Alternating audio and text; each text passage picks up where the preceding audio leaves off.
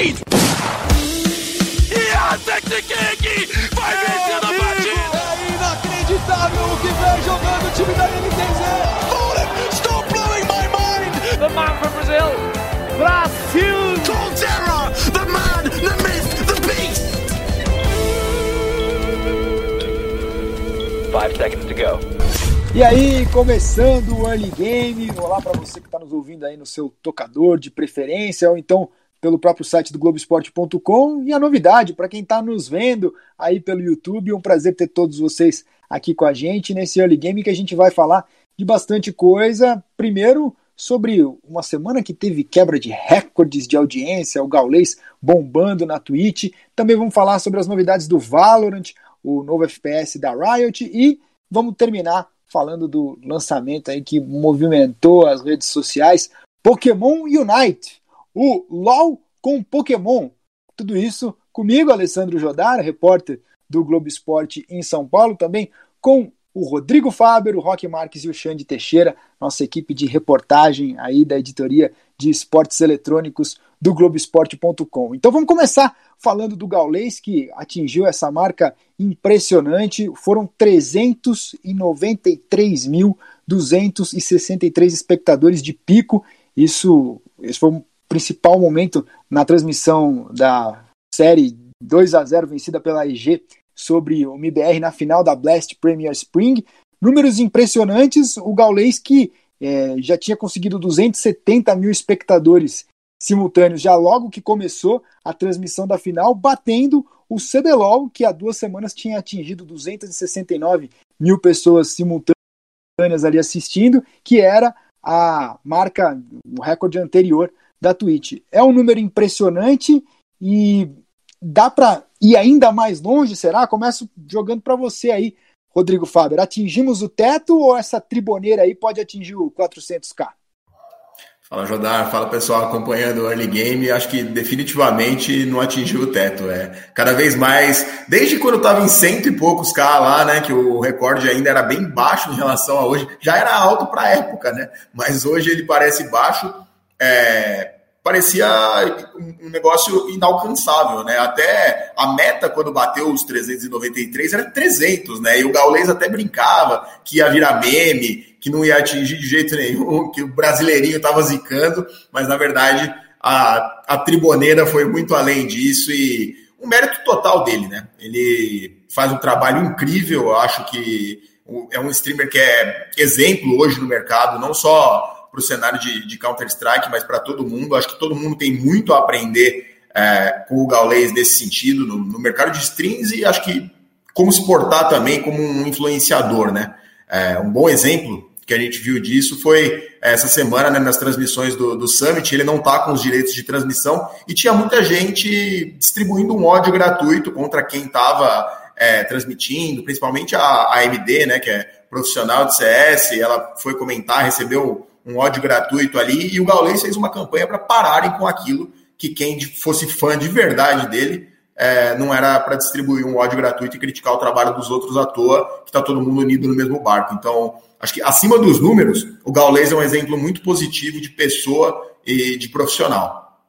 Uhum. Como a gente está fazendo esse episódio com vários temas, acho que vale para botar todo mundo no mesmo barco. Às vezes você que está ouvindo aí não acompanha muito o cenário de Counter-Strike. O Gaules que foi jogador na época do 1.6, tem uma longa carreira também, até como empresário nos esportes, se encontrou aí como streamer e criou uma legião de fãs. O Rock, é toda essa história do Gaulês é muito interessante, né? A maneira como agora é, ele encontra o pico numa função talvez até inusitada, se você for olhar a trajetória dele.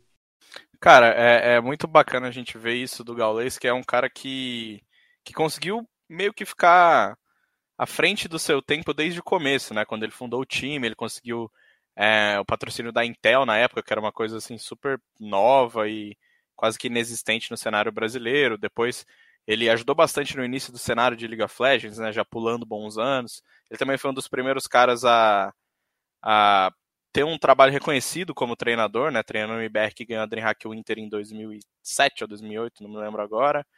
É, mas então ele sempre foi um cara que teve um pezinho ali para ser pioneiro.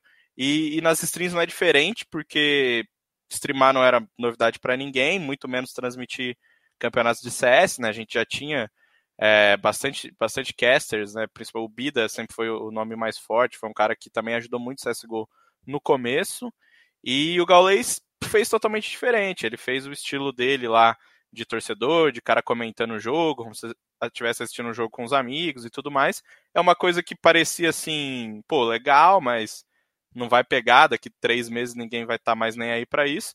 Mas pegou e pegou pra caramba. Hoje ele é uma, uma empresa, né? ainda eu tenho um pouco de restrição com isso, porque é claro que faz parte do personagem dele. É, personagem assim, no bom sentido, né? Dizendo personagem é como, como um caster de ser aquele cara, pô, é só um cara no quarto e tá fazendo tudo isso e tal.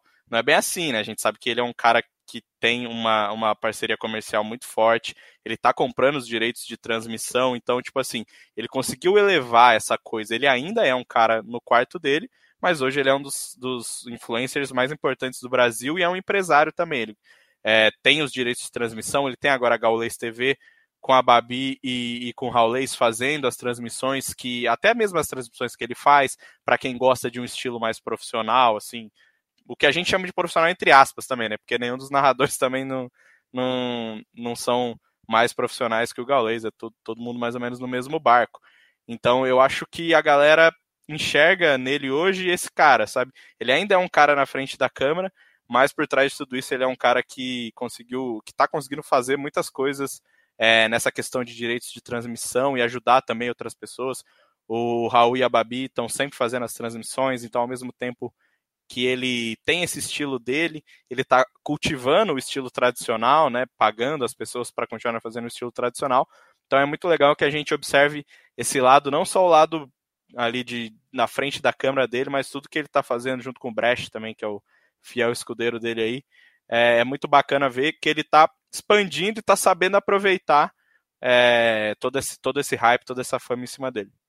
E ele tem muito esse lado empreendedor. Eu já ouvi do próprio Gaulês, né? Ele tem um conceito que o leva a esse tipo de transmissão, que ele quer fazer com que a experiência de quem está assistindo ele na stream seja similar à, à experiência do cara que vai ver um jogo de futebol no estádio. Então, é vivenciar aquela partida ali de maneira que o torcedor acabou o jogo, se o time dele perdeu ou ganhou, é, ele não vai se arrepender de ter perdido aquele tempo assistindo, de ter passado aquele tempo assistindo a partida. Você vai ver um jogo do seu time, você nunca vai se arrepender, mesmo que seja uma goleada. Você Mas tava tem, lá. Tem dia que é, que é, difícil, viu? É, tem dia que é difícil. Sabemos disso, né? Vide essa derrota recente aí. O, o Xande, mas é, com esse estilo de narração do, do Gaulês, acaba surgindo acabam surgindo alguns conflitos ali, porque ele veste essa camisa do torcedor e ao mesmo tempo a gente teve toda aquela polêmica envolvendo a Fúria MBR, o Fallen postou um vídeo é, de um problema que ele teve durante a partida no Twitter, isso gerou uma comoção, críticas aos jogadores, jogadores da Fúria por não terem tido um fair play ali naquele momento, só também passeando aqui por uma polêmica da semana passada, e aí o Guerri, o técnico da Fúria, foi se posicionar para defender os jogadores dele, dizer que não houve isso de falta de fair play, e ele foi fazer isso onde? Na stream do Gaulês. E ali ele estava num ambiente que não era um ambiente imparcial, você estava é, cheio de torcedores do, do MBR, da própria Fúria também. A impressão que eu tive assistindo o posicionamento dele era como se ele estivesse dando uma entrevista no meio da arquibancada, no meio da torcida, um técnico no meio da torcida indo lá falar é, da a versão dele sobre o que aconteceu.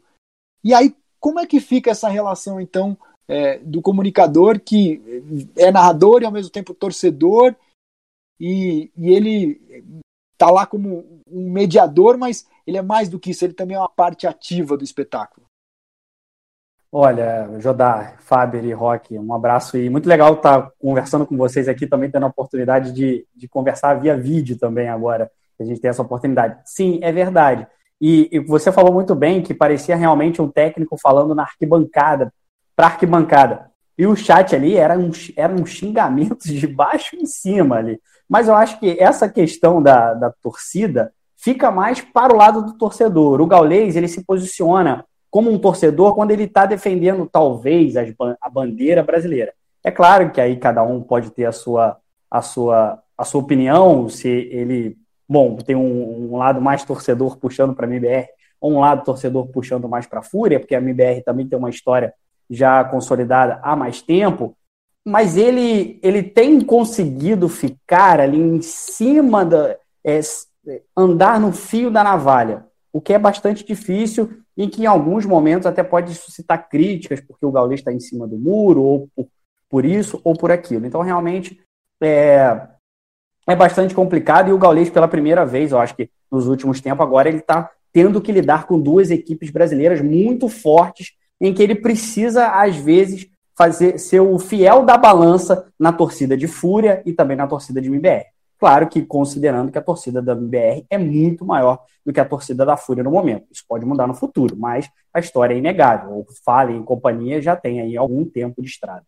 O, o Rock falou sobre fazer a transmissão no quarto, e eu acho que realmente foi isso que você falou, e assim, de, de transmitir essa sensação de arquibancada, né? Tanto que ele chama de próprio alambrado. E o fato dele ficar no quarto dele hoje já não é mais uma imposição de pouca infraestrutura. É uma decisão. Ele quer continuar tendo aquela transmissão no próprio quarto. Só para a gente ter uma noção aqui do tamanho que foi essa, essa transmissão de 393 mil pessoas simultâneas, o Faber também é, levantou uma questão muito interessante, que é assim, nem mesmo o Gaules esperava isso, porque a meta era 300 e você acabou atingindo 393, quase 50% mais da meta que parecia inatingível. E também, depois disso, ainda a gente não teve um MBR Fúria. Vai saber o que vai acontecer quando acontecer esse confronto, que agora tem outra proporção e tem outros contornos.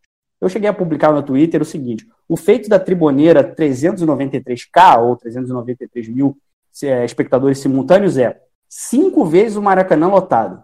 Pense aí, Maracanã, para quem já teve a oportunidade de ir no Maracanã, pense aí em cinco Maracanãs lotados. Claro que com a capacidade atual.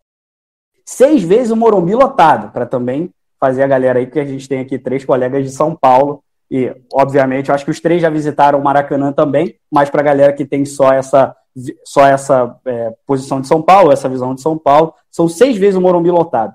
Mais de duas vezes o recorde de público de um dia do Rock em Rio, para quem também já teve essa experiência. E duas vezes o recorde de público do Maracanã, que é de 193 mil pessoas.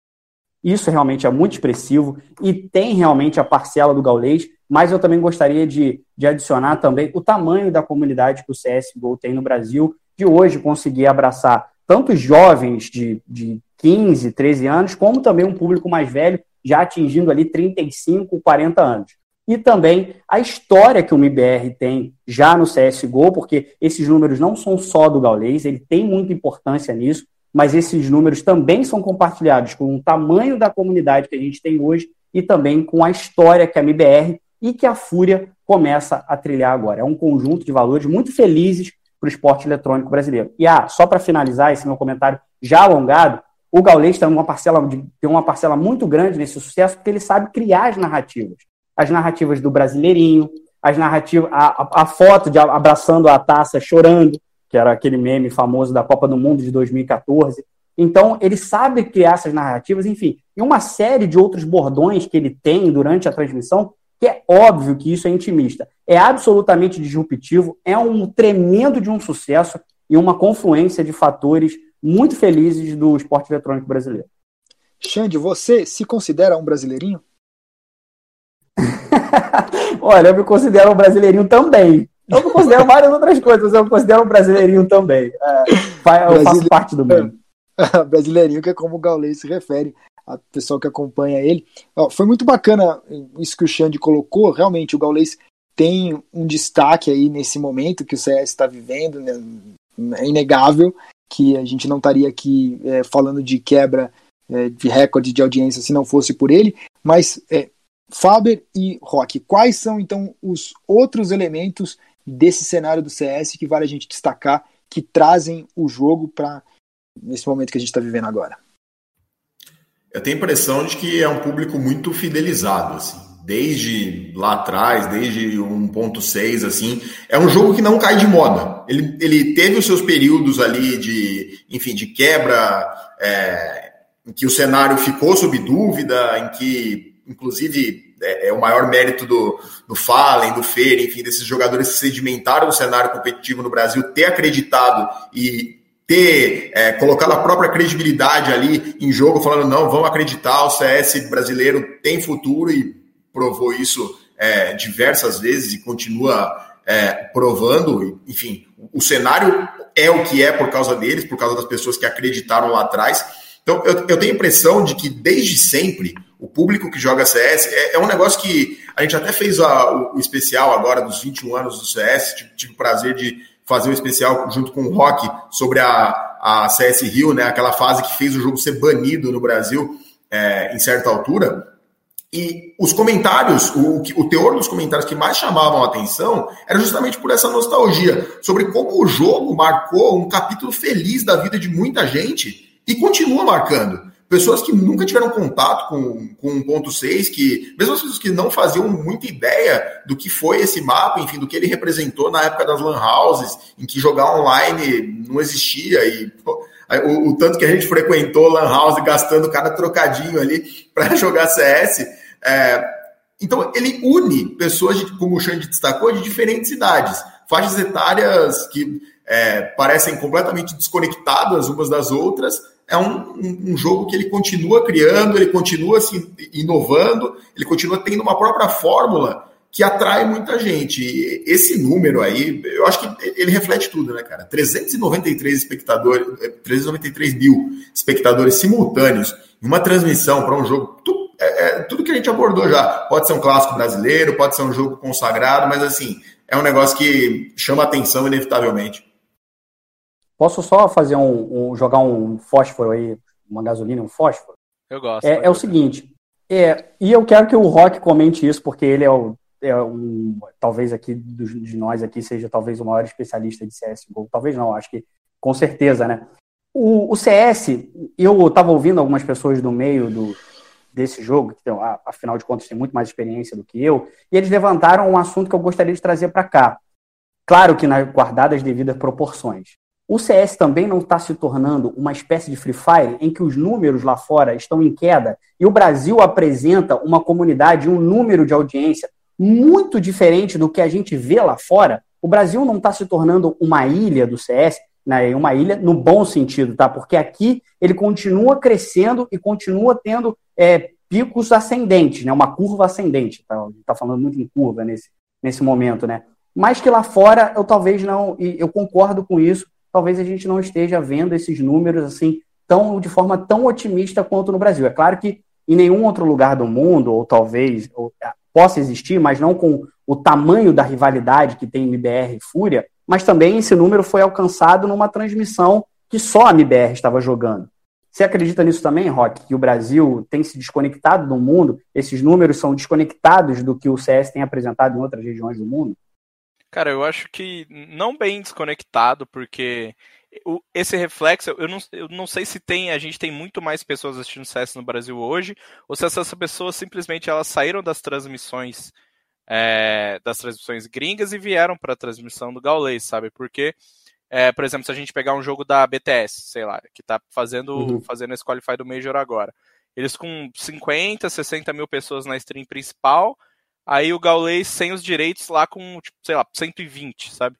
Então, tipo assim, eu acho que tem muita gente que tá migrando das streams lá de fora, que não gostava do, dos narradores daqui, ou que não acompanhava o CS tão de perto e preferia ver na, na, na stream gringa, e estão vindo pro Gaulês, sabe? Não necessariamente eu acho que os outros países estão perdendo interesse.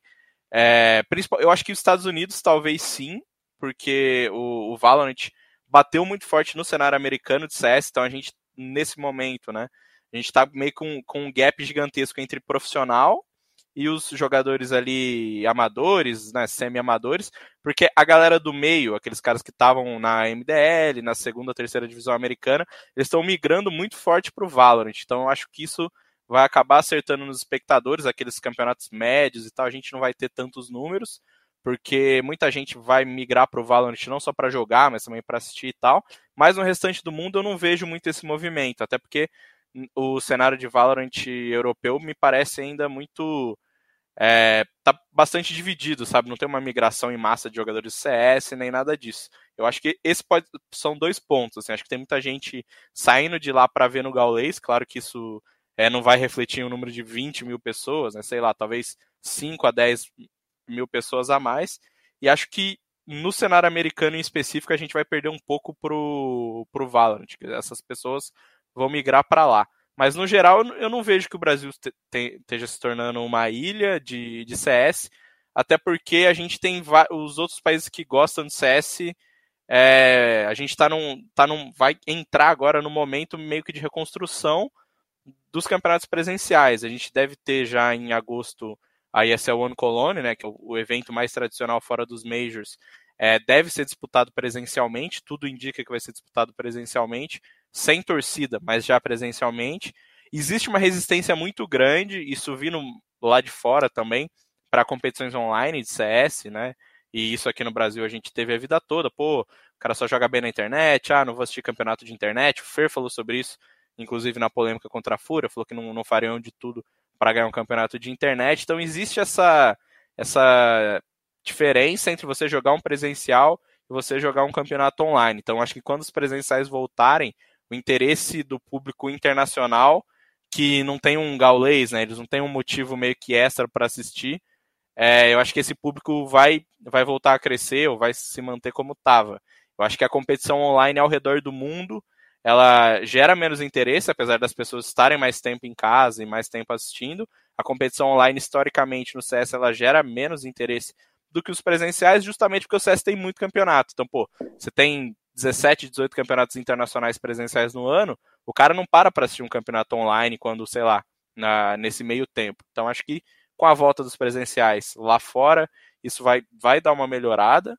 E no Brasil isso não está atingindo tanto porque a galera quer ver no Gaulês. As pessoas não importa se o cara está jogando presencial, se está na LAN, isso não, não interfere porque o cara quer ver no Gaulês, para ouvir os bordões, para sentir essa coisa da rivalidade e tal. Então acho que o CS Online não afetou tanto o Brasil igual ele afetou lá fora.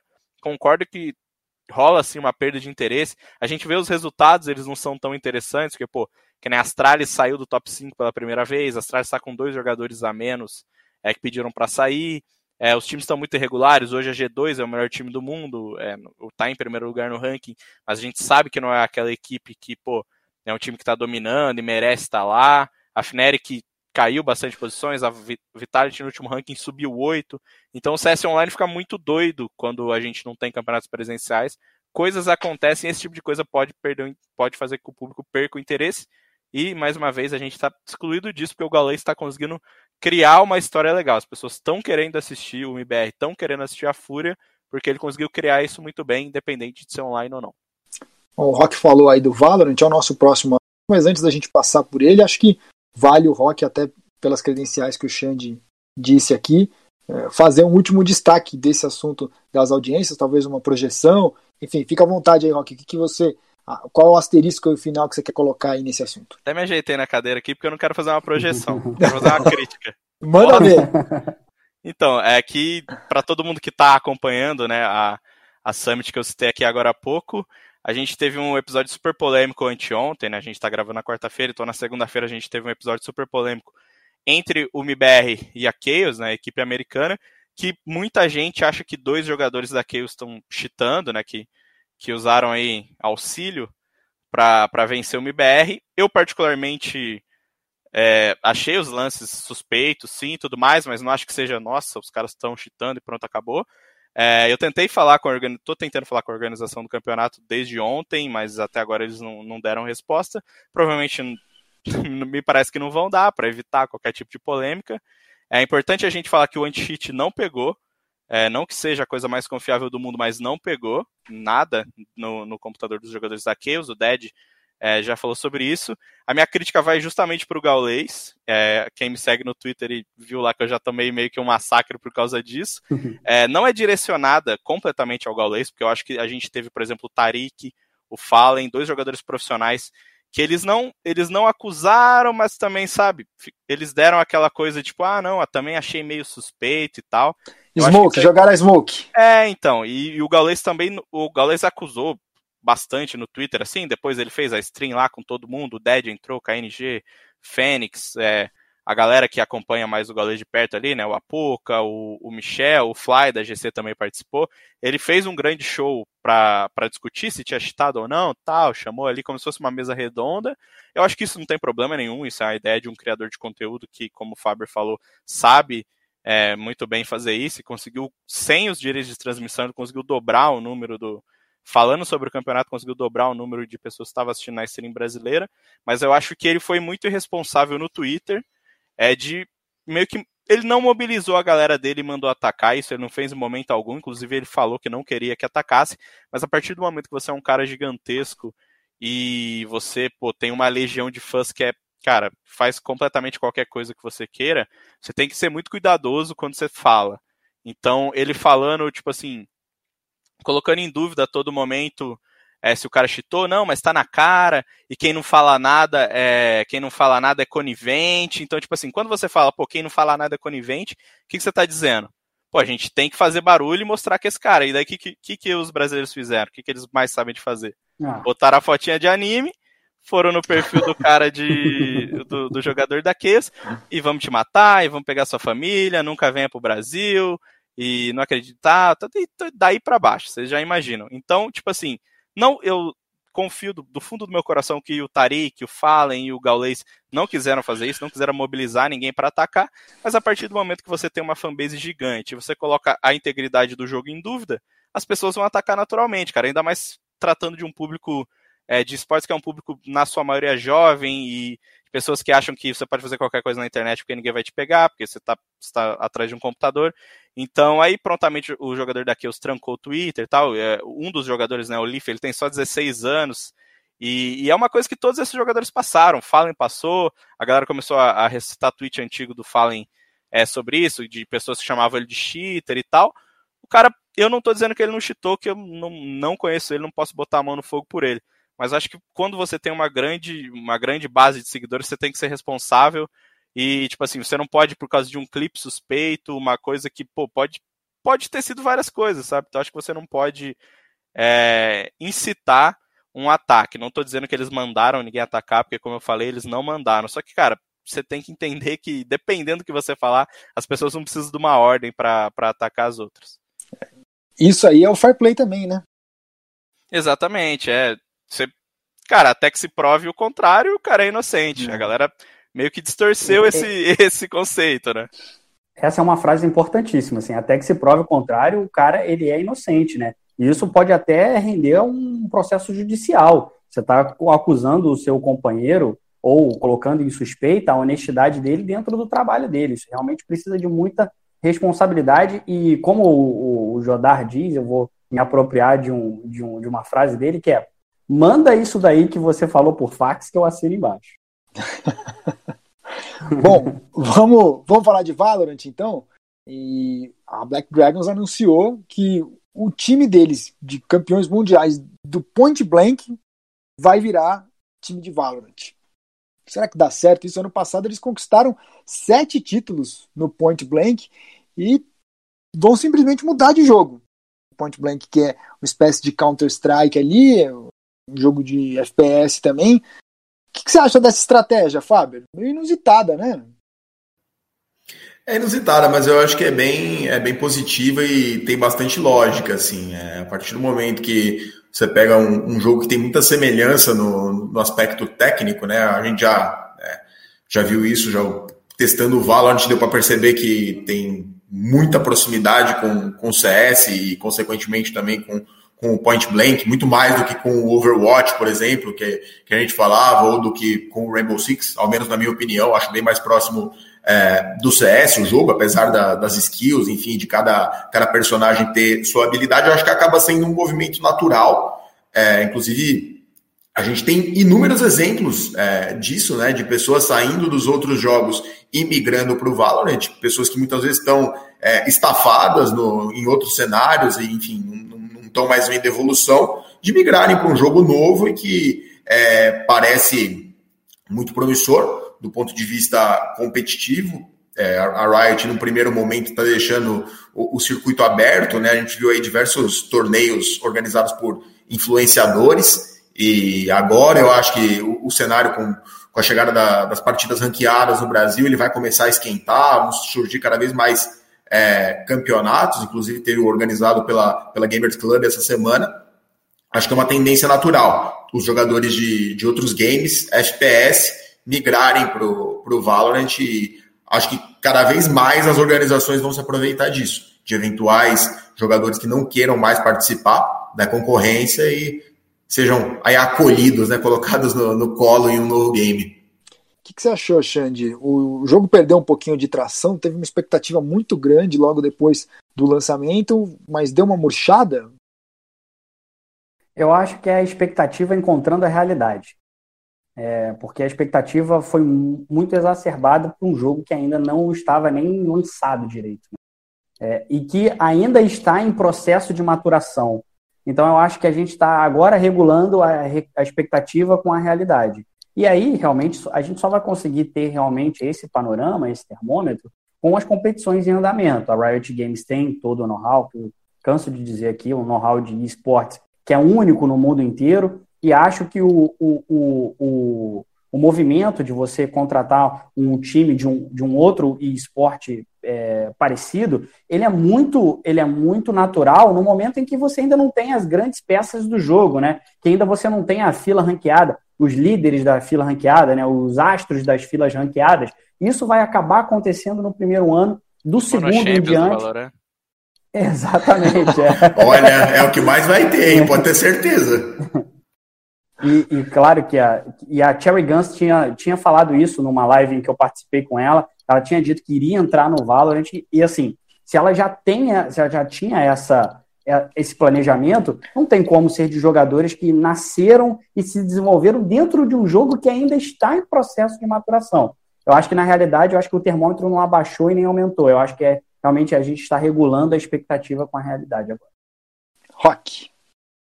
Cara, é, eu acho que é um, é um movimento mais interessante nesse momento. Como o Xande falou, a gente não, não tem grandes jogadores de Valorant ainda. A gente tem grandes jogadores de outros jogos que estão dispostos a migrar para o Valorant. Lá fora está sendo a mesma coisa que aqui no Brasil. A gente tem é, os jogadores da, por exemplo, da TSM, são jogadores que jogavam outros jogos. A GNG pegou os caras que jogavam outros jogos. A Cloud9 está montando o time agora com ex-jogadores de CS também. A grande maioria migrando do CS, alguns do Overwatch, mas essa é, é a tendência meio que mundial. A gente está criando um cenário pegando elementos de, de vários outros. E acho que é mais ou menos por aí. É, aqui no Brasil, pelo que eu estava conversando com alguns jogadores que já fizeram essa migração, é, os times que vêm desses que a gente chama de dos FPS táticos, né? Crossfire, Point Blank, CS, Rainbow Six, eles estão dando mais trabalho. É, o pessoal do Overwatch também estava tá, com, principalmente com um time que possivelmente vai ser a PEN, né? A PEN só contratou dois jogadores até agora, mas a expectativa é que preencha com outros três jogadores que já vêm jogando juntos e tudo mais. Eles estão com com o Olé e com o Muris. E o Olé e o Muris jogam junto com o Bazooka, com o FTX e com o. Vai me falhar o nome agora, mas daqui a pouquinho eu trago. Que são jogadores de. O, o Olé e o, e o Muris são jogadores de Overwatch. Esse, esse terceiro também, o FRZ, melhor dizendo, o FRZ do Paladins. E o, o outro que eu esqueci o nome agora é do Overwatch. Então, tipo assim, são jogadores que vêm de jogos que não são tiros táticos, né? O Bazooka jogou CS profissionalmente e jogou também o Paladins profissionalmente. Essa galera do tiro tático, tirando um pouquinho o pessoal do Vort de lado, tem vindo muito bem, inclusive os jogadores da NIP de Rainbow Six. É, eu conversei com, com um amigo meu que tá que migrou aí para o cenário, disse que está treinando com alguns, alguns bons times e que o time da NIP de Rainbow Six era um dos melhores times. É, como o Brasileirão estava parado, né, eles estavam jogando bastante Valorant e estavam jogando muito bem. Agora eles pararam, né, porque estão estão se concentrando por o Brasileirão de Rainbow Six que está voltando agora, mas é para a gente ver como é simples essa transição, né? Ter esse exemplo justamente por isso. Você tem um time muito bom no Rainbow Six e rapidamente ele se torna um dos principais times do Brasil em Valorant, mesmo que não seja do desejo dos jogadores em migrar, não seja do desejo deles jogar Valorant nesse momento, você consegue transferir muita coisa. Então acho que a BD está apostando nisso e apostando em jogadores que ela conhece muito bem, que são os jogadores que foram campeões mundiais pela organização. Então acho que é, é um movimento muito inteligente e é um movimento que as outras organizações estão fazendo até agora, tanto lá fora quanto aqui. Lembrando que aqui até agora a gente só teve três é, das grandes organizações investindo. Né? A gente teve a, a, Vikings, que foi a primeira, que é a organização do João Pedro, ex-jogador do Fluminense, e do Kaique, que é Kaique, perfeitamente, né? Kaique, Kaique Rocha. Kaique Rocha, ex-jogador do Santos. É, eles contrataram os jogadores que, que migraram do CS, né, o time que migrou do CS. Aí veio a PEN, contratou o Muriz e o Olé, esses dois que eu disse do Overwatch, e tem mais esses três é, meio que já encaminhados, né? A expectativa é que sejam eles. E agora a BD com os jogadores de Crossfire. Então, tá bem devagar ainda o, o movimento de grandes organizações indo para o Valorant. Lembrando que o jogo ainda não tem nem um mês do lançamento oficial, apesar de todo esse hype. Eu acho que o exemplo. Pergunta, né? Só um exemplo bem sintomático do, de, de tudo isso que a gente está falando é o, o, Sinatra, que é campeão mundial de, de Overwatch, campeão da Overwatch League, foi MVP das finais e migrou para o Valorant. Então, o, você... Aqui no Brasil a gente tem um exemplo muito próximo que é o Muris. Foi o melhor jogador de Overwatch no Prêmio Esportes Brasil no ano passado e já foi contratado pela PEN. É o Sinatra brasileira. Então você vê os jogadores assim, o, o cara que é o melhor do mundo, num game que é, surge como concorrente e ele migrando. Então acho que isso é bem sintomático, inclusive só passando um, bastidor do que o Rock falou, dos jogadores é, da NIP de, de, Rainbow Six, quando o jogo ainda estava em beta fechado, antes mesmo dele chegar no Brasil, eu tive a oportunidade é, de testar a convite da Riot e os jogadores da NIP estavam, inclusive caí no time do, do Muse e do Psycho, eles me, me carregaram. E foi, cara, foi bem claro assim, humilde. como como é fácil, foi fácil a, a adaptação deles todos, enfim, do, dos jogadores ali. Tinha também profissionais de, de CS, de Overwatch envolvidos ali, mas os, os meninos do Rainbow Six foram, foram super bem, logo se adaptaram, entenderam rápido a lógica, é, deram nomes aos pontos dos mapas ali que ninguém conhecia, então já, já se familiarizaram com uma rapidez impressionante. E eu ia falar sobre a expectativa e realidade, acabou entrando o Overwatch aqui, em que a expectativa estava muito distante da realidade, né? E aí a gente criou uma bolha de expectativa muito grande, a Overwatch League vai dominar o mundo, já está passando em alguns lugares na TV aberta, como nos Estados Unidos, e agora a gente está vendo justamente acontecer o contrário. É claro que essa projeção para o Valorant ela é muito mais, como, como eu posso dizer, ela segura de se fazer, porque você tem uma Riot Games que tem esse know-how de esporte por trás. E essa questão de ficar migrando jogadores de um game para o outro é sempre aquela velha pergunta que é muito difícil de responder. O Falcão do futsal vai dar certo no, nos gramados?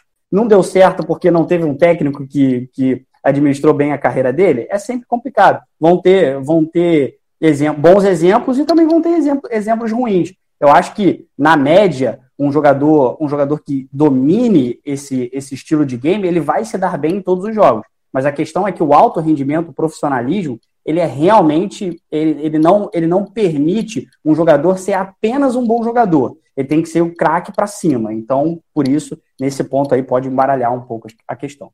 O que mais me chama a atenção nesse momento do Valorant é a gente observar que quando você tem um game cuja expectativa é que ele se torne um esporte eletrônico, você pode ter a melhor equipe de desenvolvedores, técnicos, melhor sistema possível e imaginável, mas ele só vai virar para valer o negócio, só vai dar certo quando você tiver uma comunidade.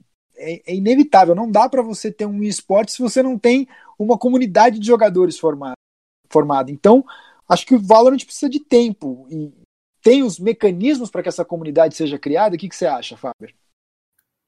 Acho que tem, com certeza. É, acho que a Riot trabalhou muito bem a imagem do Valorant desde que ele foi anunciado. Ele foi anunciado em outubro do ano passado, no aniversário de 10 anos do League of Legends, como uma das inúmeras novidades que a, que a Riot apresentou ali, acabou trazendo depois o Wild Rift, que ainda vai ser lançado, né, que é o, o LoL Mobile, o Legends of Runeterra, que é o o card game, enfim, foram inúmeras coisas ali anunciadas as novidades. E a, a Riot me impressiona a capacidade da empresa de criar um hype, criar uma expectativa na comunidade. Isso, assim, desde o, de publicar as coisas devagarzinho e mostrando um pouco da habilidade de cada personagem, aí mostra o mapa, explica, traz o desenvolvedor, traz o cara do design, traz o cara do anti-cheat.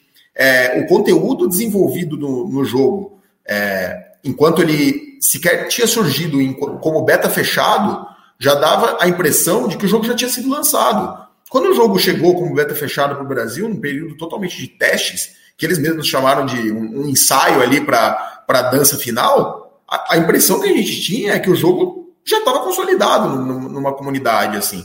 É, é, lógico que, como, como a gente já abordou, as coisas se acalmam, as pessoas vão entendendo que não existe só o Valorant no mundo, aquela, aquela expectativa que todo mundo é, tinha criado acaba ser, sendo distribuída com outros jogos também, que, que as pessoas já gostavam.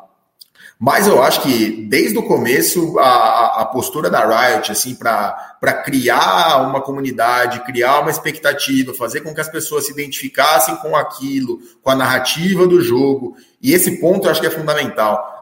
Assim como o LoL, é, o, o Valorant ele está criando uma narrativa, está fazendo as pessoas se envolverem com os personagens, com os agentes, ali se identificarem com os agentes. Pô, tem agente brasileira, tem agente que faz isso. Então, assim, é, essa criação de identidade é fundamental, para que você bata o olho no jogo e fale, putz, eu tô curtindo jogar isso aqui, eu tô me identificando com isso aqui, é, curto jogar com esse personagem, é, e desde o começo a Riot mandou muito bem nisso e é, confesso que fui cativado junto com a comunidade aí. Rock, Xande? Cara, é, eu, eu tô bem curioso para ver como essa comunidade vai se construir, porque ela é um misto de várias comunidades, né? Não, não que é, a gente tenha uma comunidade super homogênea em LoL e CS, mas eles estão trazendo um pouquinho de cada. O cara que é fã de LoL, pô, quero jogar porque é o jogo novo da Riot. Claro que isso já está se perdendo, porque, porque já faz um mês do lançamento. Aí tem um cara do CS, CS tem muito cheater, é, eu não aguento mais jogar CS, vou jogar Valorant. Isso vai pegando um pouquinho de cada comunidade e com o tempo ela vai ter a sua própria característica. Ela já nasce bem tóxica, né, pelo que a gente pode ver e como a gente podia esperar, porque 100% das comunidades são extremamente tóxicas, mas acho que isso é uma coisa que ninguém sabe lidar, nem a Valve, nem a Riot, nem a Blizzard, nem ninguém. É, é uma coisa muito mais nem a ONU. Nem a ONU, é, exatamente. ninguém, bom, ninguém sabe, lidar, sabe lidar com isso, então não.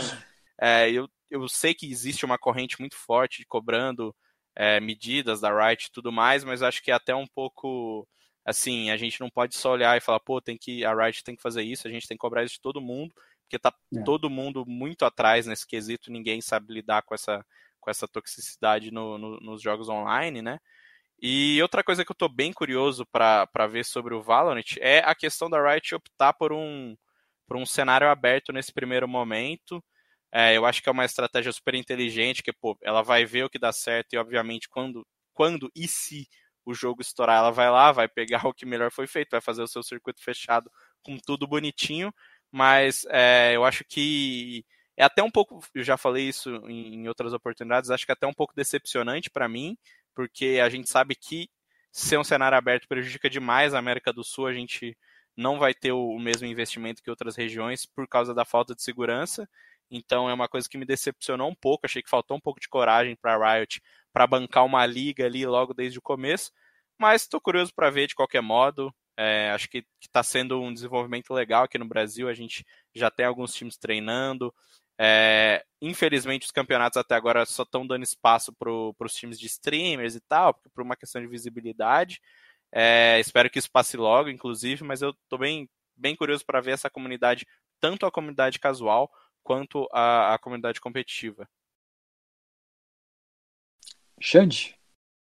Não, eu, eu adicionaria só de dar tempo ao tempo. Realmente, a gente fala muito sobre o Valorant, ele realmente chegou com, com um carimbo da Riot Games, com um carimbo de um jogo que soube realmente, como o Faber falou, ter a sua comunicação muito bem construída. É um jogo que me parece que caiu no gosto popular dos brasileiros e até no gosto popular dos jogadores profissionais de outros jogos aqui no Brasil também, e isso também ajuda, mas a gente precisa saber exatamente como vai ficar o investimento, como é que se as pessoas realmente estão dispostas a assistir os jogos de, porque é, existem jogos que são muito jogados, mas que são jogos pouco assistidos, porque a experiência de assistir não é tão gostosa quanto a de jogar. Então, a gente precisa de dar tempo ao tempo. O jogo ele é muito promissor por uma série de fatores, mas eu ainda prego um pouco de cautela. Bom, e eu perguntei aí da comunidade, já pensando em ligar com esse próximo assunto, que é o lançamento do Pokémon Unite, que nada mais é do que o LoL com Pokémon. É um multiplayer Pokélol. online. Pokélol. o, multiplayer online Ou Battle Pokédota, Arena, é um né? MOBA. Pra não ser julgado aí pela comunidade. Pois Vai é, ser de cancelado Dota pela comunidade de ouvindo Dota. aí, É, a asso- Associação de Jogadores de Dota aí, Cancelado. vai dar uma nota de repúdio. Pô, são 5 contra 5, a diferença aí vai, é, em vez de você ter que destruir o Nexus, você tem que ir juntando pontos, capturando os pokémons no mapa, foi o que deu pra gente pegar pelos trailers que, pelo trailer que foi divulgado. É, passando, tentando segurar um, um pouquinho do hype aí, olhar é, de maneira um pouquinho mais crítica, o Fábio, vou começar com você, que eu sei que além de ótimo jornalista, é o maior treinador Pokémon que conheço, mas Quem sabe do meu quarteirão aqui. Mas é isso, você precisa ter uma comunidade e como é que o público que gosta de Pokémon vai se entender com um esporte? É, a princípio, tudo que tem Pokémon é como se fosse um pouco Midas, né? Vira ouro. É o caso também, ou a gente está falando de algo que tem uma particularidade ali que a, a gente tem que ir com um pouquinho mais de calma? Cara, acho que pelo contrário, eu- eu acho que a particularidade só tem a adicionar. Porque a gente vê o público de Pokémon, como você disse, é, é- eu acho que essa analogia do Midas é, é perfeita, assim. Tudo que a Pokémon Company lança, os fãs de Pokémon consomem. Independentemente de, de crítica, de, enfim, de achar o jogo repetitivo, ou achar que o jogo não traz inovação, ou que as inovações é, são muito fracas. A, a rotina vem sendo repetida há décadas. Então, assim, e, e continua dando certo. Os números continuam, co- continuam acontecendo. É, acho que, como esporte eletrônico, a gente acaba tendo pouco contato, principalmente porque a, a gente já teve campeão, é, campeão brasileiro, campeão mundial de, de Pokémon. A gente tem uma comunidade forte, embora não apareça, é, de, de Trading Card Game, né, o TCG. E, mas mesmo assim, diante de, de nomes como enfim, League of Legends, Counter-Strike e tantos outros jogos, é óbvio que é um, um negócio mínimo que é muito mais forte na Ásia, é muito mais forte no Japão do que aqui no Brasil.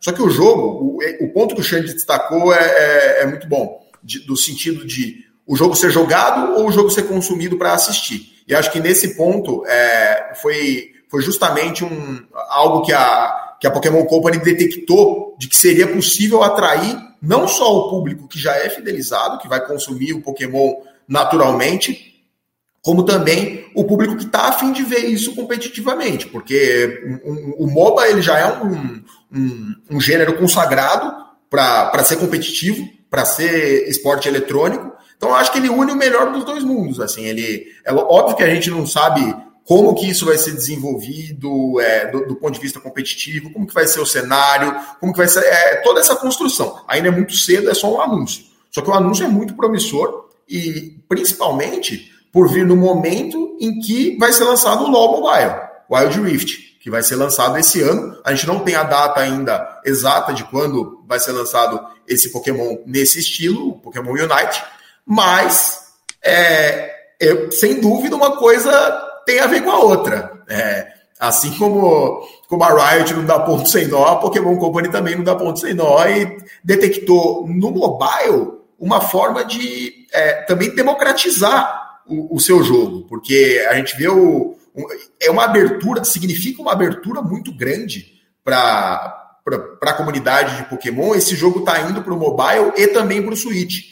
É, porque a gente tem no caso, por exemplo, o Pokémon Go, que é muito particular, né? é um jogo que você, enfim, precisa caminhar pela rua para jogar, não é, é, Acho que é um caso muito particular que não tem uma concorrência, ele não tem um jogo que você olha e fale, ah, esse concorre com o Pokémon Go.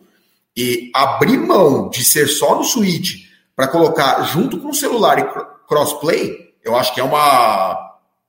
Para quem acompanha Pokémon desde o começo, assim, é uma, é uma revolução do, que, do, do ponto de vista da empresa. E tá unida com a Tencent, né? que é a gente sabe que a Tencent é. domina o mundo. É, a chinesa, que é dona inclusive da própria Riot Games.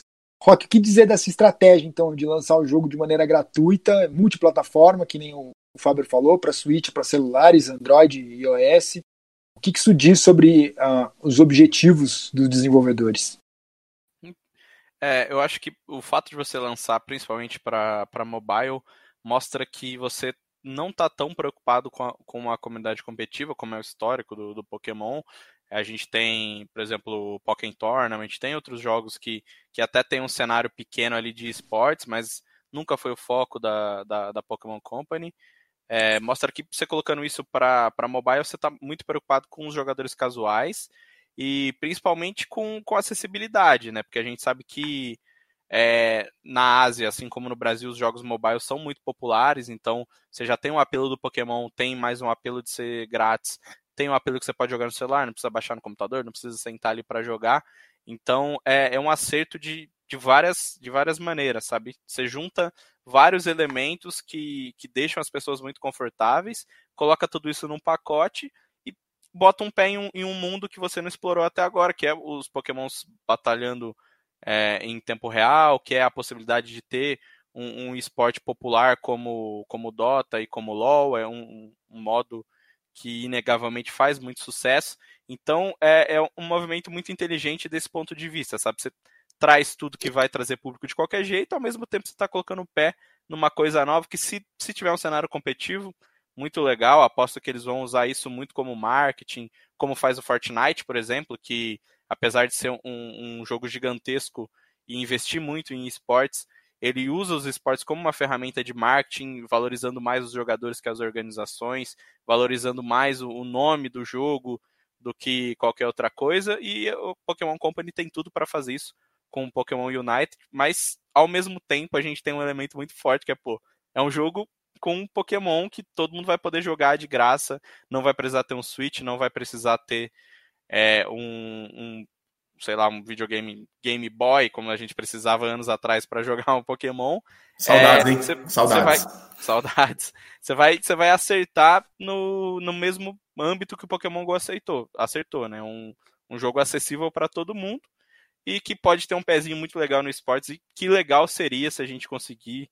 É, a, a própria Nintendo pode, pode promover, né? Pode ajudar a promover um cenário competitivo e seria muito, muito bacana a gente ver um jogo assim que ele não é exclusivamente do, do dos, dos, dos, games, né? É uma coisa que vem do, do anime, vem do mangá, e você transforma isso para os esportes. Acho que é, existe esse espaço, sabe? Não sei se eu estou conseguindo ser claro, mas a gente não tem nada meio que vindo de fora e entrando nos esportes, sabe? É, e é muito louco, né? Que o Pokémon, acho que ele faz, ele vai e volta, né? Que ele surge como um jogo, ele vai pra TV, ele estoura como desenho, e aí reverte de novo em jogo e agora virando um esporte. É uma franquia que não tem fim, hein, Xande? Você que assistiu todos os filmes do Pokémon. Exato. Eu também sou fã. É, tal, pro, é, o Pokémon está para nós como Velozes e Furiosos está para o choque de cultura. É a, é a maior franquia de todos os tempos.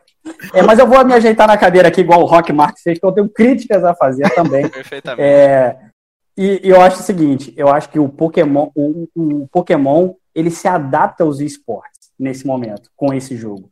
Porque eu acho que, na minha visão, ele é uma clara tentativa de botar o pé nos esportes eletrônicos. Quando a gente fala em trabalho em equipe, quando você coloca cinco jogadores contra cinco jogadores, eu acho que nada mais é a empresa estar tá olhando um, um, espetáculo competitivo disso. É claro que primeiro o jogo precisa pegar. Isso realmente, como o Faber estava dizendo, como o Rock estava dizendo.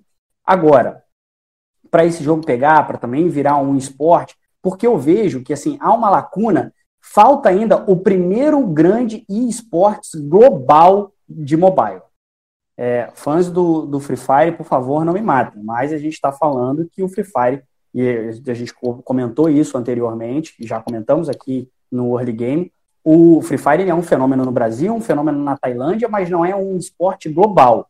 Eu acho que pode ser, de repente, quem sabe, o primeiro eSports mobile global. Essa lacuna está aberta, é uma lacuna gigantesca que ninguém ainda conseguiu preencher.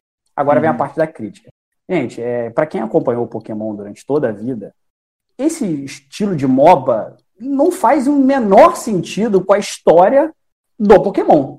Que são, aí o Fábio, se tiver uma, uma, uma opinião diferente que da minha, pode dar mas são de confrontos sempre é, é, um contra um. É claro que em alguns momentos a franquia até passeou por algumas coisas diferentes, mas essa questão de, de, de conquistar pontos, tá, você tem um treinador, você tem cinco pokémons ali, não tem um treinador, enfim, eu acho que assim, vai fazer, tá muito difícil entender a lógica da franquia para aquilo que vai ser colocado dentro deste Pokélol é, por assim dizer. Mas é uma, realmente é uma, é uma, é uma jogada interessante do ponto de vista de marketing da, da companhia. E eu fico muito feliz também que pela primeira vez eu vou conhecer todos os campeões, né? E eu quero saber como é que vão fazer também para que você Será que você vai? Tudo. Você, não, você, 800 agora, né? Você sabe, Não, você é, sabe, você não. sabe que tá em quase 900 pokémons, né? É. Você tem certeza que você vai conhecer todos? Ah, porque assim, vamos, eu, aqui eu vou lançar uma polêmica. Que Pokémon é só um 151. Depois começamos, É isso, começamos, é isso, começamos a, a- Aí, a- a- aí, aí baixou a nostalgia aí. Foi pro Flow, foi pro Flow, e aí, Ah, pô, não, deu não, certo, não. e aí começa. É, Velozes e Furiosos 12, e, pô, tá, a franquia tá dando certo, vamos... de várias formas. Falou mal de Velozes e Furiosos, falou mal de Pokémon. Pô, agora, cara. E eu também tô curioso para saber também, porque os Pokémons têm várias habilidades. Como é que você vai fazer isso para que você consiga ter todas as habilidades do Pokémon? Eu acho que também vai ser um desafio também do League of Legends, mas tem menos até habilidades, cada campeão para cada Pokémon, de como isso vai ser colocado é, no jogo. Mas enfim, a gente está falando de, da, da, da companhia que, que gere o, o Pokémon, a gente está falando da companhia que gere o League of Legends, que é uma gigante. São duas cabeças muito grandes, mas elas têm muitos desafios para chegar a realmente ser um jogo deste tamanho, mas que pode realmente preencher esse esporte global mobile que para mim continua em aberto. Ó, Fábio, em cima disso que o Xande falou, eu mesmo senti é, é, essa uma, um descompasso entre a minha expectativa e a realidade, quando no próprio trailer ele já anuncia que você não tem Pokémon com vantagem é, de acordo com o tipo. Então, É isso. pela série, quem é Pokémon de fogo costuma ter uma vantagem sobre o de planta, o de, o de água Cancela. o de fogo. E cance- o Xande já cancelou por aí. Cancela. Mas- Cancela, isso é uma das maiores graças do negócio.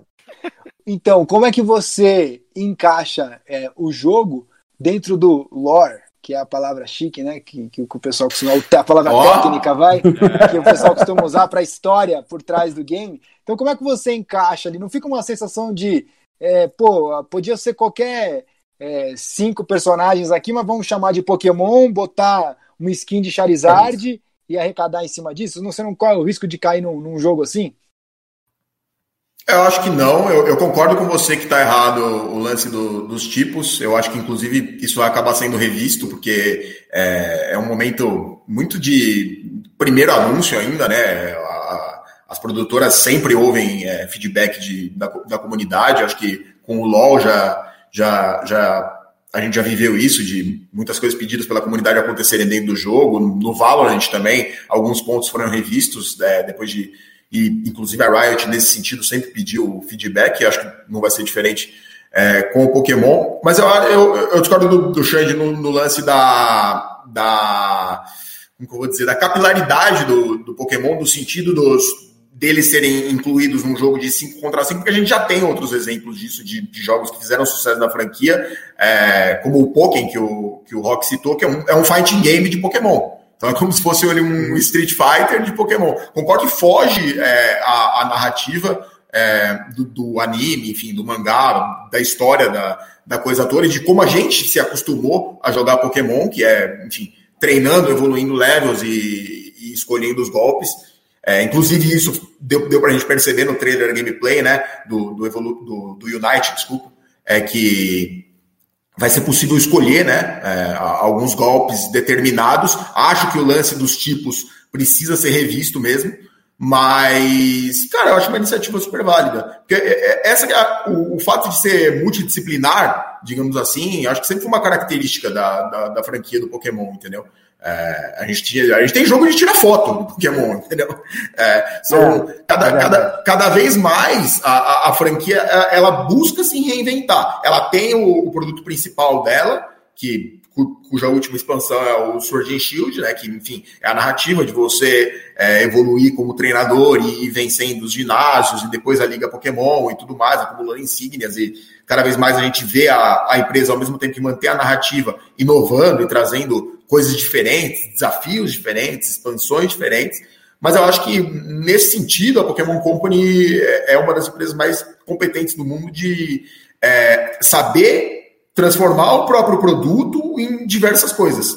Embora o, o, jogo principal continue sendo a mesma coisa, a gente tem vários títulos. E, e como a gente estava comentando anteriormente, o fã daquilo ali acaba consumindo muito forte, muito forte. É, concordo no ponto de vista de que é, houve, de fato, principalmente no Brasil, não no Japão, no Japão continua sendo uma febre bizarra, é, mas no Brasil houve uma queda depois da, enfim, da primeira, da, acho que até a segunda geração, acho que, que, foi ok, mas depois teve uma queda e a gente, principalmente, que viveu essa, essa época do, do lançamento do anime aqui, é, tem esse sentimento de, de que parou, enfim, no 150, no 250, mas tá aí, né, cara? O anime tá aí com 1.200 episódios, o, o, a lista de Pokémon tem mais de 800 Pokémons e, cara, continua sendo uma das maiores franquias da história, cara. Só uma frase. É, Impressionante. Eu fui, eu fui assistir o filme do Pikachu, né? Puto da vida, me ajeitando na cadeira, fazendo crítica, porque era um Pikachu meio com, com, com, um semblante sério, assim, que não fazia Pikachu detetive, detetive, detetive Pikachu. Pikachu. É, o, é, exatamente, me fugiu, me fugiu o nome. E eu saí de lá aplaudindo. Então eu pode acontecer a mesma coisa aqui. Eu desci as críticas para depois aplaudir, mas fazendo ponto também, eles realmente conseguem se reinventar muito, como muito bem o Faber disse, mas eu estou bastante curioso. É, e se o jogo for bom, cara, é só pegar um Super Smash Brothers da vida aí que você bota o Pikachu para dar uh, um choque do trovão no Bowser e dentro do jogo faz sentido. Tem gente que vira a noite jogando Smash Bros, né, é, Jodar? Exatamente. Cara, não sei, tem? Tem, ah, conheço alguns aí. Conheço uns apresentadores de podcast aí, rapaz, que ó. É mesmo, é? que coisa, hein? Mas é isso aí, gente. Então, fala, Rock. Não, não ia, não ia falar nada, não. Tô, tô guardando a minha braba aqui pro Last Hit. eu também, mas eu só quero saber o seguinte: quando é que vai surgir o primeiro Twitter pro player de Pokémon Unite? Já, é, já tá lançado aí. Posso fazer esse teste aí, posso fazer esse teste. Ó, então vamos então para os last hits, chegando no endgame aqui. Vai, Rock, começa você que já criou a expectativa. Digimon melhor que Pokémon. Ah lá! eu tava esperando, eu sabia, eu sabia. E pra quem não tá com o vídeo, tem, tem até o bonequinho, cara. É o Thais. É o fanboy do Tai. E é, bom, aí então o Last Hit já vou jogar pro Fábio, que certamente ele vai ter que responder isso daí, né? Ah, cara, não precisa nem falar, né? Os números estão aí para provar, cara.